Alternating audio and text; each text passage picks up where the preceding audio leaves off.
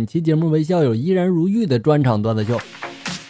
广场上，一群花枝招展的大妈随着音乐翩翩起舞。一个老头呢，这时候拿着手机对着前面一大妈猛拍呀。另一个老头呢，这时候过来拍了拍他的肩膀，色眯眯的笑着就说了：“呵呵，老哥呀，我们是臭味相投啊。”这里就数这老娘们最带劲了，我每天过来就是为了多看她几眼。说着说着，这口水都流出来了，快！然后这时候呢，拍照那个老头呢就收起了手机，一拳抡了过去，就说了：“你找死啊！这是我老伴儿。”我只能说，活该！偷偷的看就得了呗，你乱说什么呀你啊！小的时候，跟村里的同龄的伙伴专门的在那个有行人行走的那个道路上挖上一个半米的坑啊，上面呢用那个树枝架好了，再铺上一层泥土，然后躲起来，在一旁看掉进坑的人的表情。有一天呢，我爸啊就从那上面行走了过去，中招了。然后呢，我回家吃饭的时候吧，我这个手脚一直在颤抖啊。稳住哈。你爸他不知道是你干的呀，你别吓唬自己啊！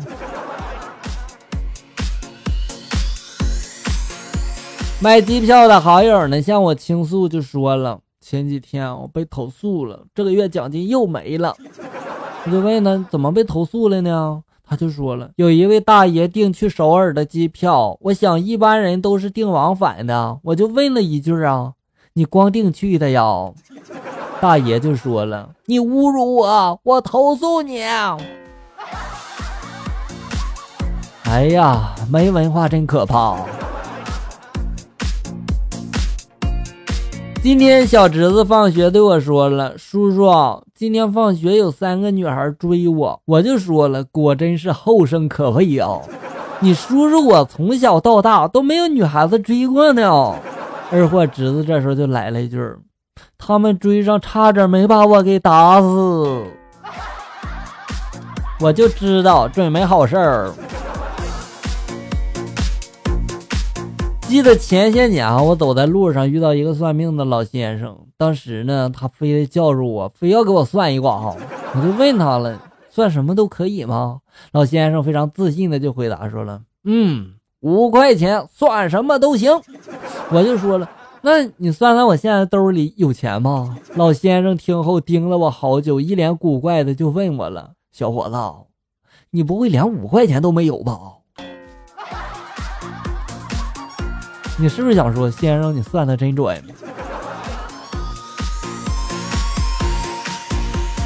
我和女同事呢，去一家从来没有去过的餐厅里面吃饭。我们点菜之后呢，等了好久。隔壁桌呢，比我们晚的都快吃完了，我们的菜还没上呢。这时候，女同事就坐不住了，喊来服务员就说呢：“你好，我们是第一次来，不懂规矩，我想问问，我们是不是坐在观众席上了？有可能你要的这个菜呀，太便宜了吧？”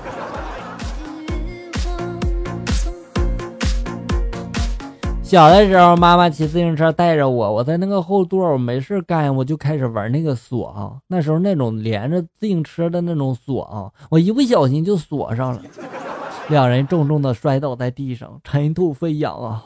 当时因为在路上嘛，妈妈也没有打我，只说回去再收拾我。然后呢，就上车了，继续骑啊。然后我坐在后边，不知道怎么回事，我又伸手又摸了摸那个锁。我发誓，我真的只是碰了一下，可是他又锁住了。这一次，我妈再也不管是不是在路上了。看来打的不轻是吧？没什么大不了的，现在不活得好好的吗？啊，大伙儿能听出这是谁的声音吗？马云唱的啊，马云和王菲唱的歌，这是。公交车上，一大妈的老年机一直震天响的循环彩铃，老妈呢左按右按呢就不见那个手机消停啊！我要过了大妈的手机，一番操作之后，手机依旧震天响啊！情急之下，我打开了手机后盖，我抠出了电池之后再装回去，然后递给了大妈，我就说了：“大妈可以了。”大妈这时候一脸嫌弃的就说了：“要知道你也用这招，我还不如我自己动手呢。你这还真是帮了个大忙啊！有一对新婚夫妻呢，这天吃完饭，两个人呢都不肯洗碗，然后就说猜拳，哎，结果老公输了，老婆这时候就笑着说了，输的人罚洗碗。第二天又猜拳，老公赢了，老婆呢这时候就骂了，哈，敢赢我，罚你洗碗。又过了这么几天，大约是第六天了，哈。老婆还没看老公呢，老公就主动的去洗碗了哈。第七天，老婆还没吃完饭呢，老公呢就吼了：“你快点吃啊，我还等着洗碗呢。”这就是传说中的调教吗？情人节，一个人走在街上，看着抱着鲜花、巧克力依偎在男友怀里的女生，我发现好多都是丑女配帅哥的组合呀！瞬间我就心塞了，我越想越气呀！明明我比他们还丑，可是我却没有帅哥男朋友。其实你也可以租一个的。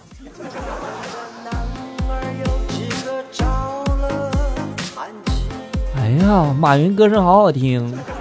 我铁哥们结婚连敬我三杯，并说了，要不是四年前我约网友见面叫上他，他不会遇到我网友的闺蜜，就不会有今天。所以呢，我算是他两口子的媒人。当时老婆在旁边掐着我的腿就说了：“想好怎么死了没有啊？我和你结婚五年了，对吧？”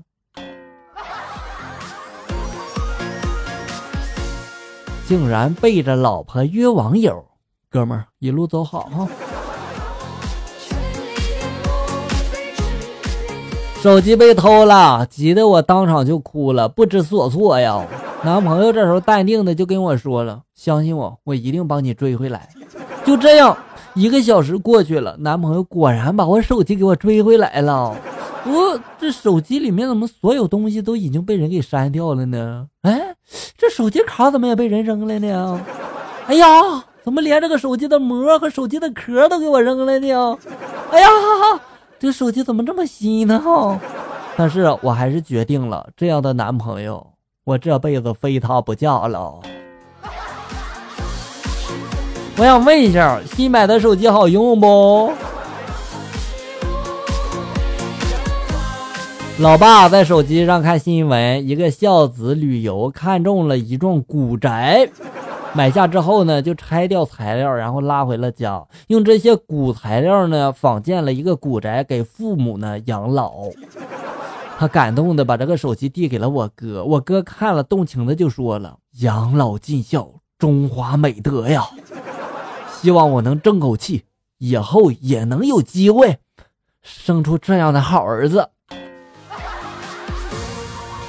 你老爸看来是白养你这么大了呀，唉。好了，小友们，本期节目到这里就要结束了。欢迎大家关注咱们节目的同名微信公众号“醋溜段子”，上面有小哥发布的更多搞笑内容。我在这里等你，咱们下期再见。